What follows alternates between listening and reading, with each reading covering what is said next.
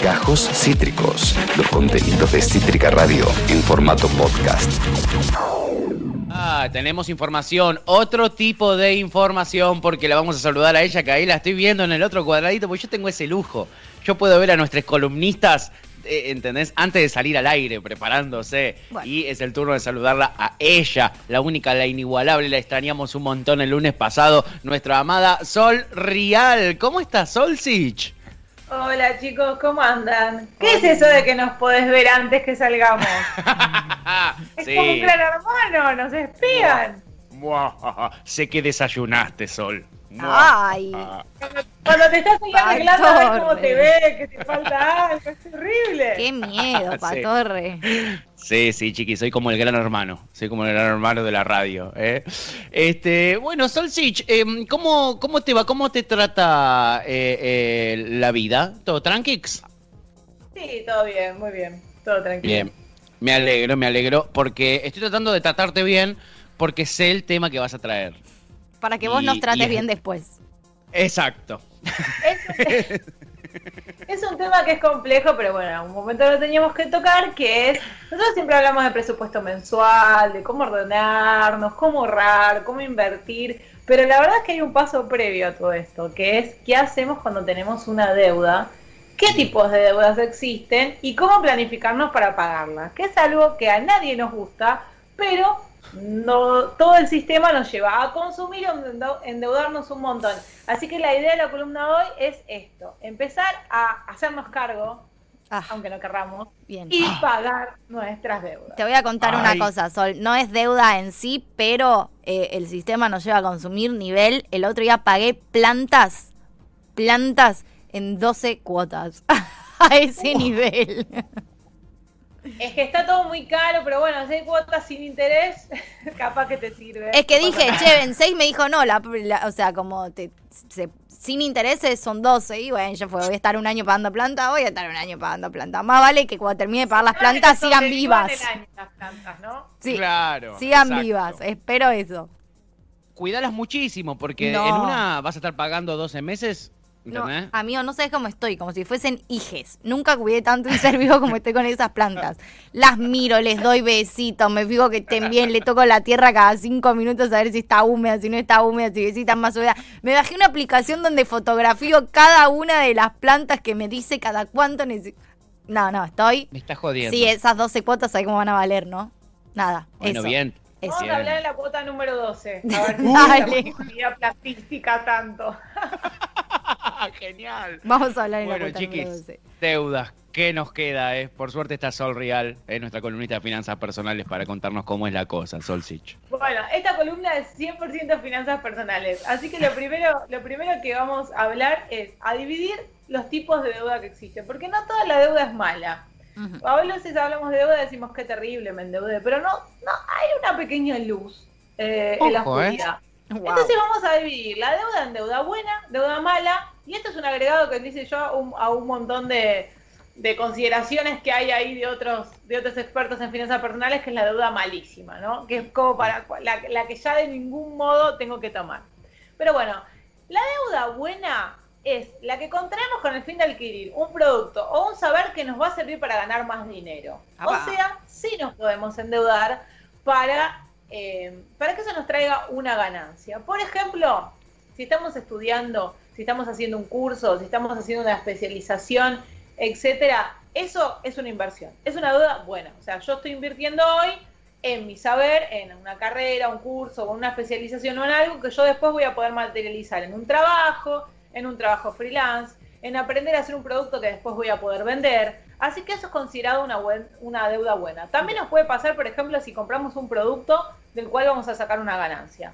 Suponete, sos un cocinero y te vas a equipar comprándote uno, un buen horno o te vas a comprar una buena batidora y después vas a vender tortas, es una deuda buena, te va a servir. Esto puede ser Bien. con un montón de cosas, no sé, te compraste una impresora y eh, vendés planos, por ejemplo. Eso Bien. es considerada deuda buena. Es la que a nosotros cuando yo lo gasto me incrementan los ingresos. Bien. Ahora o en el futuro, pero yo voy a tener una especie de inversión, aunque sea chiquita.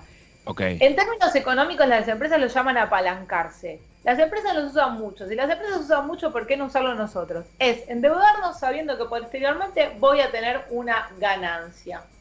Esa es la deuda buena. La deuda mala, obviamente, es la que adquirimos y que no nos da ninguna ganancia, que tiene que ver más bien con una pérdida de dinero, que tiene que ver más con un gusto, con un ocio, etcétera. Si me quiero cambiar el auto, unas vacaciones, me quiero comprar una tele, es una deuda mala. ¿Por qué? Porque estoy comprando un pasivo, algo que no me va a dar ninguna ganancia o que en su defecto me va a generar eh, me va a generar un gasto de dinero. Lo sabemos, lo hicimos con la columna de los autos. Sí. Es pasivo, gasta todo el tiempo dinero, encima se deprecia su valor. La verdad, no es un activo, no es una inversión, ya lo desmitificamos así. Sí, sí. ¿Es malo tener una deuda mala?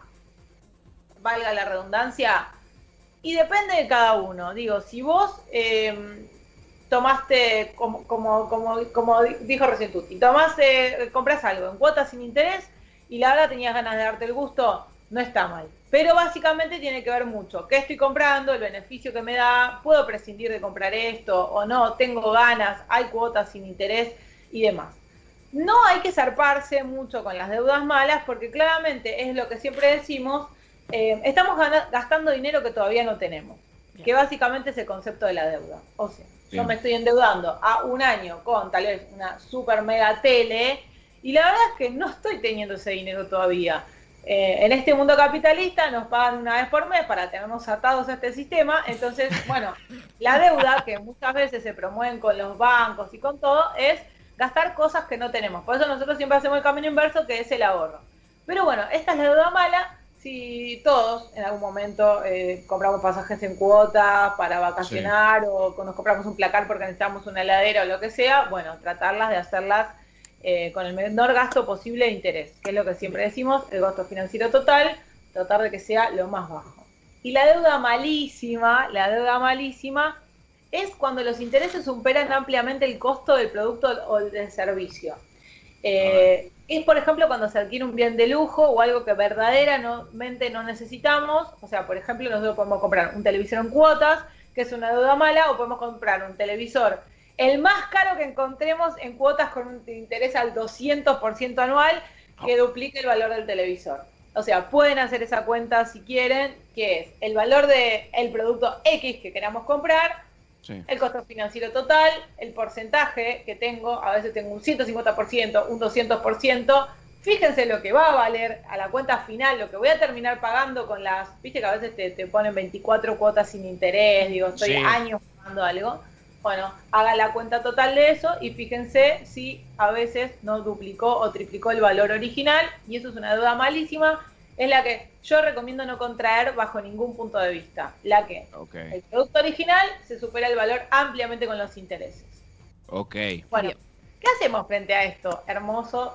Supongamos que llegamos a esta segunda y yo ya estoy endeudado, tengo la tarjeta, leo plata a mi mamá, leo que el mundo, digo, vengo atrasadísimo con las cuotas de, de algo que tengo que pagar. Bueno, Vamos a, ver, hay diferentes métodos, no los inventé yo, sino que son métodos que existen para organizarse y pagar las deudas, y vamos a ver algunos eh, teniendo en cuenta esto, ¿no? ¿no? No nos organizamos, llegamos muy mal hasta acá. Bueno, ¿cómo hacemos para empezar a pagar? Bueno, a ver. Lo primero es el estado de situación. Como siempre digo, vamos a anotar todas las deudas que tengamos y los intereses y a quién le debemos. O sea, son como las tres las tres listas que tenemos que hacer. ¿Por qué? Porque es importante saber, primero, los intereses que siguen corriendo todos los meses y a quién. Porque si debemos a un familiar, por ejemplo, hay una carga emocional que no tiene que ver con una carga monetaria, pero que influye mucho. Y ya lo vamos a ver ahora posteriormente. Pero por eso es necesario todo. Las deudas, los intereses y a quién le debemos. Lo segundo tiene que ver más con un estado mental viste, esta columna nosotros pregonamos mucho también la psicología, además de las finanzas, porque la verdad que las finanzas son un estado mental muchas veces, y vamos a cambiar y el sacarnos de la cabeza el no puedo pagar por el no me organicé para pagar las deudas. Ustedes y nosotros y todos debemos conocer gente que se endeuda, que ya es como medio patológico, se endeuda, te plata y dice, ay, no puedo pagar, no me organizo, ay, no, no puedo, este mes estoy a full, qué sé yo, y después lo ves que se va de vacaciones. Ay, terrible eso, ¿no? Nueva. Sí. Ay, sí. ¿Pasa o no? Sí. Recontra, tremendo. Recontra, Sí. Es difícil, recontra. es difícil. Para mí, eh, si uno puede evitar pedirle plata a amigues o familiares que, no sé, que no sean tan cercanes o que te van a jeder después o que vos sabés que los estás cagando, es medio una, o sea, no da. No da. No, no da, y además hay mucha gente que lo tiene como una práctica muy común. Pido Re. plata y después digo, no puedo pagar, se Qué estoy en una situación, no gano mucha plata, estoy en una situación difícil. Y la verdad. No pidas plata entonces. Sí, no, primero no pidas tanto, ¿no? Claro. O sea, Sí. esto que decíamos antes, el primer escalón, vemos la deuda, ¿qué tipo de deuda es? ¿Es una deuda buena, mala? ¿Es una deuda que me va a servir tener para generar algo positivo? ¿O es una deuda solo porque me quiero dar un gusto? Y si me doy un gusto, ver en qué situaciones me doy para también tampoco no saturarme en un futuro de tener la tarjeta hasta acá arriba y no poder pagarlo.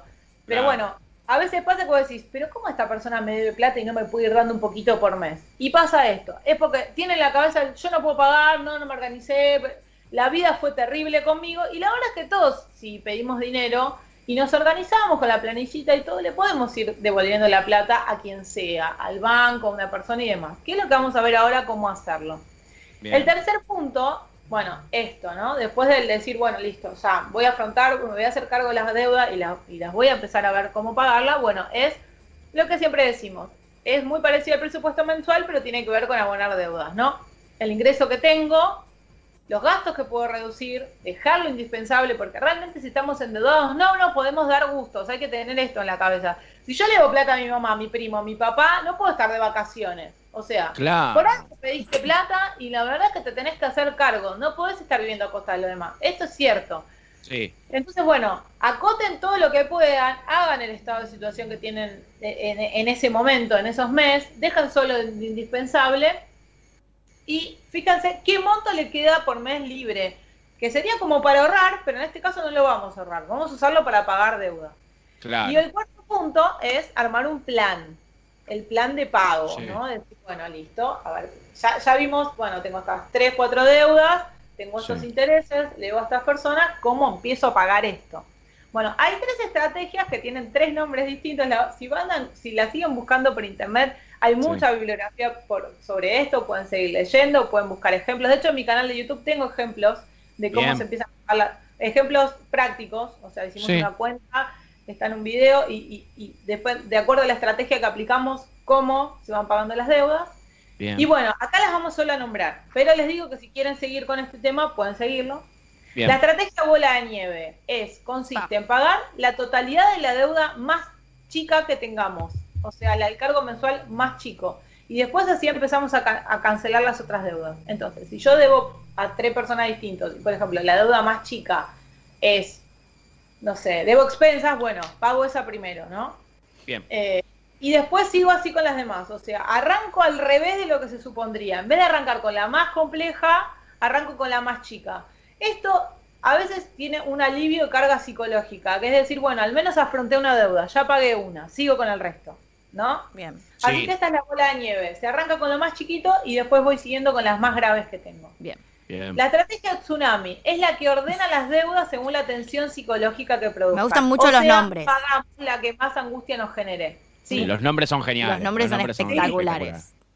sí, sí. Son geniales, pero sí es real, porque viste que las deudas son como algo que te atra- la ola te atrapa, te Sí, quedas ahí. sí. Bueno, esta, esta estrategia, la tsunami, justamente tiene que ver con más preservar las situaciones familiares, preservar, si yo tengo una deuda con alguien, con un amigo y no, no puedo más, a- aunque tenga otra con el banco, bueno, priorizo esa. ¿Por qué? Porque me está matando la cabeza. Entonces, la tsunami es, bueno, cancelar la, primero la deuda que más te esté rompiendo el cerebro y decir, bueno, así me quedo más tranquila y empiezo a pagar las otras. Bien.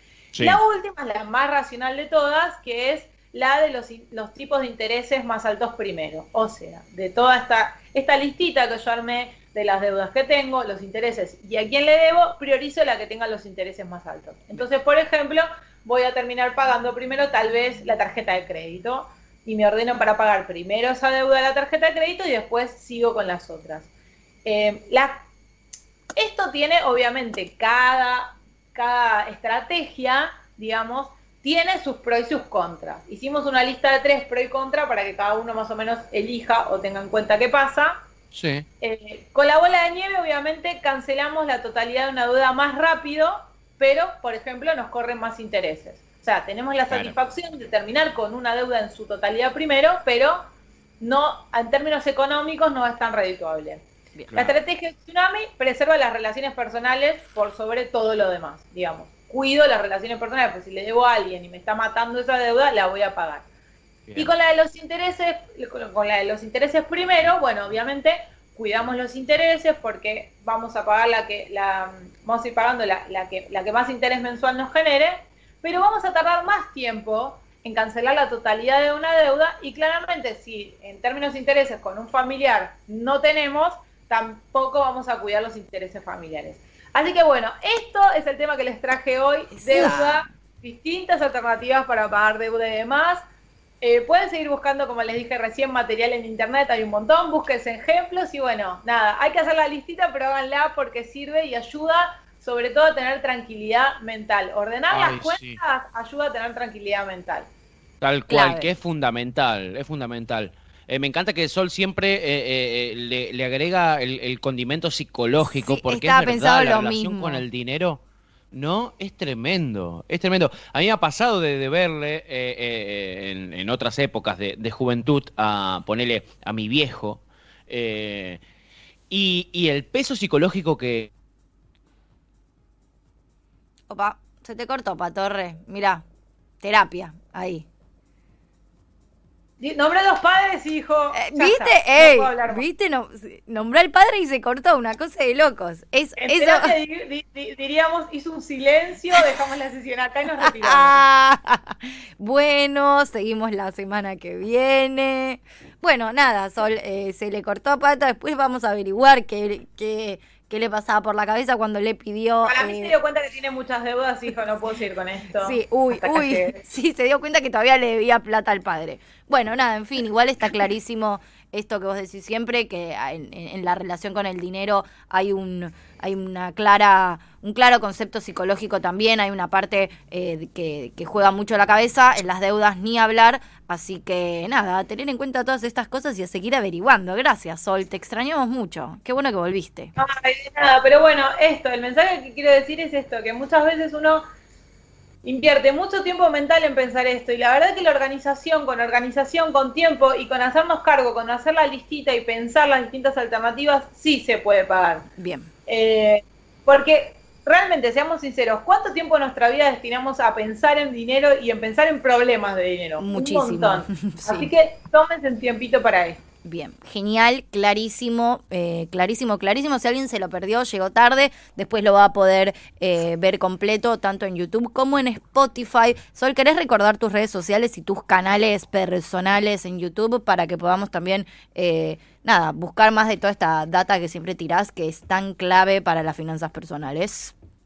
Bueno, Sol Real Finanzas, me encuentran en YouTube, tengo un canal de YouTube, como decía antes explico un ejemplo de cómo estas tres estrategias eh, para pagar deuda con ejemplos concretos, se pueden mirar. Y también estoy en Instagram y en Twitter, si quieren seguirme, ahí escribo, eh, hay notas y de todo para buscar. Pero, pero sí, y averigüen más, hay, hay un montón de gente que habla de finanzas personales, también esto lo pueden encontrar por todos lados, busquen ejemplos y cosas que les sirvan y sigan leyendo, es mi recomendación. Excelente, Solchi, mil, mil, mil gracias, nos vemos la semana que viene, cuídate. Nos vemos, nos vemos. Bien, bueno. Estamos a por sobre la deuda. Pero claramente, de hecho acá ya en el Twitch están ofreciéndole sesiones de terapia. Así que vamos viendo. Gracias, Sol. Adiós, te quiero. Acabas de escuchar Gajos Cítricos. Encontrá los contenidos de Cítrica Radio en formato podcast en Spotify, YouTube o en nuestra página web.